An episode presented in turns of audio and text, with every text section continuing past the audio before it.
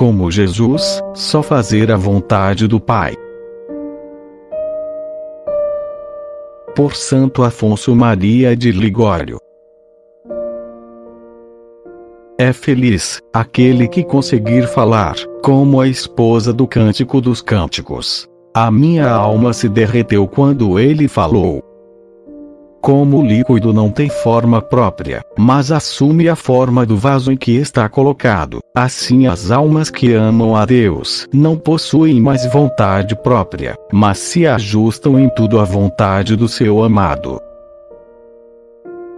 Elas possuem um coração dócil, disposto a fazer tudo o que agrada a seu Senhor, em contraste com aqueles que a ele se opõem, por terem um coração duro e resistente.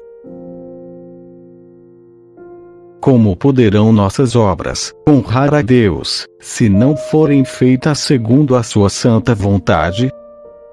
Por acaso, o Senhor deseja holocaustos e vítimas? Não. O que ele quer é que se obedeça a sua voz.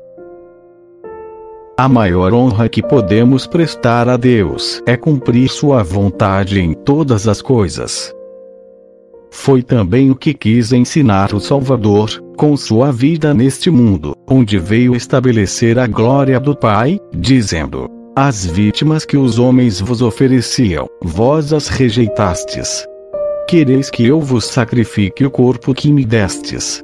Eis-me aqui, pronto para cumprir a vossa vontade. Nosso Divino Salvador declarou repetidas vezes que tinha vindo ao mundo somente para fazer a vontade de seu Pai. Eu desci do céu, não para fazer a minha vontade, mas a vontade daquele que me enviou. Além disso, disse que é seu irmão, aquele que fizer a vontade de seu Pai. Todo aquele que cumprir a vontade do meu Pai Celeste, esse é meu irmão.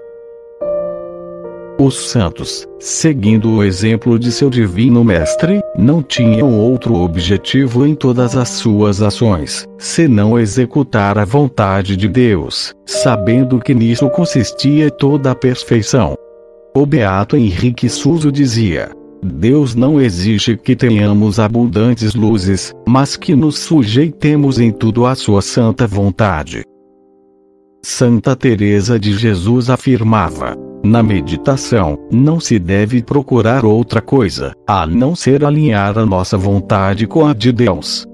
Quem mais progredir nesse ponto, receberá de Deus as maiores graças, e fará os maiores progressos na vida interior. A beata Estefânia de São Sino, dominicana, tendo sido uma vez elevada em espírito ao céu, viu diversas almas santas que tinha conhecido, entre os serafins. E foi revelado a ela que tais almas alcançaram tamanha glória por terem alinhado perfeitamente a sua vontade com a de Deus.